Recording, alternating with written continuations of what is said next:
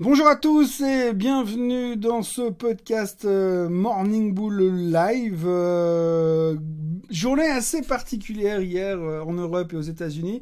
Gros gros optimisme en Europe. Hein. les marchés terminent en boulet de canon. En boulet de canon, l'Allemagne au-dessus des 15 000. Le, le, CAC 40 au bord de casser la résistance des 6100. Tout a l'air spectaculaire et d'aller super bien finalement sur l'Europe. Pourtant, c'est assez étonnant quand on regarde juste la photo à côté, puisqu'on se rend compte que bah on est, euh, on a une Allemagne qui est à moitié, pour pas dire complètement fermée. On a la France où il y a des rumeurs comme quoi ça pourrait être complètement fermé dans pas longtemps. Euh, l'explosion des chiffres du Covid, l'inefficacité des vaccins en Europe, les problèmes, pas l'inefficacité, mais la, la problématique de distribution des vaccins en Europe qui ne fonctionne pas.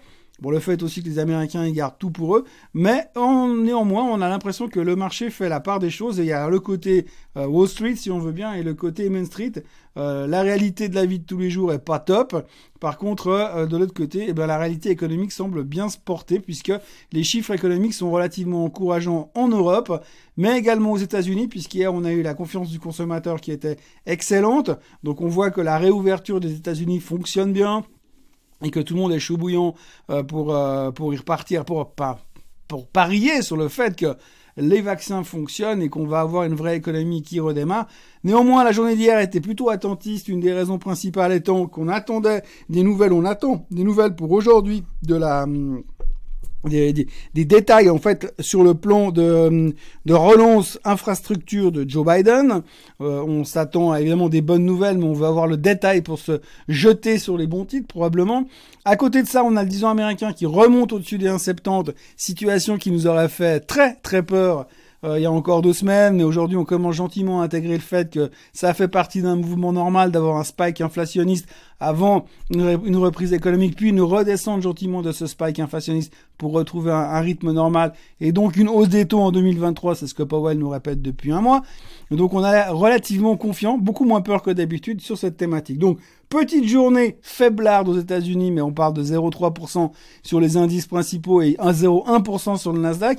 On n'arrive toujours pas pour l'instant à casser ces 4000 points sur le S&P 500, mais peut-être, peut-être qu'avec euh, le discours de Biden sur le stimulus aujourd'hui, ça va changer la donne. En tous les cas, en Europe, optimiste, aux États-Unis, attentiste. Euh, on parie toujours sur le retour à la vie normale aux États-Unis, bien sûr, alors que en Europe, c'est pas vraiment le cas. Mais enfin, c'est comme ça et ça fonctionne plutôt pas bien, pas mal. Je veux dire, s'il y avait un mot qu'on devrait utiliser aujourd'hui, je pense que c'est le mot optimisme.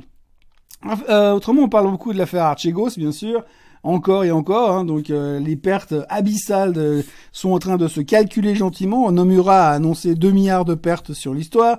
Euh, le Crédit Suisse a refusé d'annoncer le montant de la sienne, mais on estime dans les milieux autorisés, comme disait Coluche, que la perte pourrait être quelque part entre 2 et 4 milliards, plus les bricoles que les autres ont perdues, eh bien on estimerait une perte globale entre 6 et 8 milliards euh, sur euh, l'histoire euh, Archegos. À noter au passage que hier, petite histoire rigolote, Wells Fargo a pris 4% parce qu'ils sont pas impliqués dedans. Donc maintenant vous avez des banques qui montent parce qu'ils sont pas impliqués dans l'affaire Archegos. Pas parce qu'ils sont bons, pas parce qu'ils font un super boulot, parce qu'ils sont pas impliqués. C'est extraordinaire. Bref, à côté de ça, euh, eh bien, on a aussi les politiciens qui s'en mal évidemment. On a Madame euh, Elizabeth Warren, euh, le Don Quichotte anti-financière aux États-Unis, qui, qui a sauté sur l'occasion de demander de nouvelles réglementations, de demander plus de contrôle sur les banques, de vouloir changer le système bancaire encore une fois. Bon, on sait bien depuis 25 ans maintenant qu'à chaque fois qu'il y a un problème au niveau des banques, on se roule par terre, on tape des poings, on se tape la tête contre les murs, on hurle à la mort et au scandale.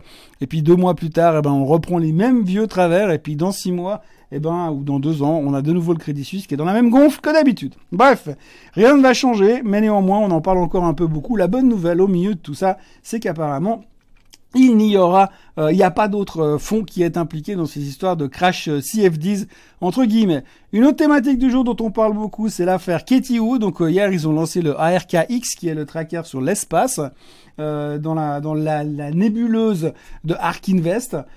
beaucoup de gens se posent des questions sur la raison et la l'intérêt finalement de ce tracker. Jim Cramer, le, présentateur de CNBC, est le premier à râler sur le sujet, en estimant globalement qu'elle a quand même euh, des positions qui sont un peu douteuses Entre autres, la deuxième plus grosse position du fonds est un autre de ces fonds sur l'impression 3D, en partant du principe que certaines fusées ont des pièces qui sont fabriquées en impression 3D, donc ceci expliquant cela. Néanmoins, euh, je sais pas, mais quand vous avez un fond et qu'à l'intérieur du fond vous mettez un autre fond qui est aussi le vôtre, ça veut dire que vous avez deux couches de frais supplémentaires. J'ai pas l'impression que ce soit super euh, fair vis-à-vis du client, mais enfin, je peux me tromper. À côté de ça, il y a aussi des positions qui, qui font un peu sourire, du type euh, Netflix. Euh, alors Netflix est dedans. La raison justifiée et expliquée, c'est parce que avec le, le, nombre de satellites qu'il y aura en plus dans l'espace, ce sera hyper positif pour Netflix pour pouvoir attirer plus de clients. Ok, d'accord. Donc voilà, beaucoup de gens se posent quand même euh, euh, des questions, on se demande s'il n'est pas allé un peu trop loin, puis s'il n'est pas en train simplement de péter les plombs, et que le succès lui montrait pas un peu à la tête, sachant quand même, c'est vrai que ces temps, elle fait beaucoup de show plus que euh, de gestion. Enfin, c'est l'impression que ça donne. Donc voilà, on en parle un petit peu. Idée du jour aujourd'hui, je pense que je serais assez intéressé à racheter du bon rush sur le niveau des 300 avec un stop 5% plus bas. Euh, je pense que Rush est toujours comme d'habitude en retard malgré la qualité de ses résultats qui ont été annoncés récemment. Euh, le fait que euh, le fait est qu'elle n'est pas impliquée dans dans ce qui est tout ce qui est Covid, vous savez aujourd'hui, si vous êtes une pharma et que vous faites pas de Covid, eh bien vous êtes personne, hein, parce que n'oublions pas non plus qu'aujourd'hui la seule maladie qui existe au monde c'est le Covid, il y a rien d'autre. Donc comme Rush n'est pas actif dedans, il y a un désintérêt total. Néanmoins, d'un point de vue purement technique, ça fait au moins 20 fois qu'elle vient tester les 300 avant de rebondir en direction des 313, 315. Je pense globalement de ces quatre, elle va démarrer puis on va la retrouver à 330 puis on va ah je l'ai pas vu passer. Donc voilà, plutôt longue Rush euh, ou alors vendeur de put avec un strike 300 en 6 9 mois pour essayer d'avoir un prix d'entrée éventuel bien plus bas euh, que les 300. Mais je pense qu'il faut arrêter à un moment, surtout quand on voit la qualité des résultats. Alors je sais bien qu'aujourd'hui, la qualité des résultats n'est pas un gage de performance sur le titre. Et je pense qu'il faut peut-être commencer à, avoir une réflexion un peu plus long terme. Et Rush me paraît relativement intéressante. Voilà, euh, c'est à peu près tout ce qu'il y avait à dire, à dire aujourd'hui.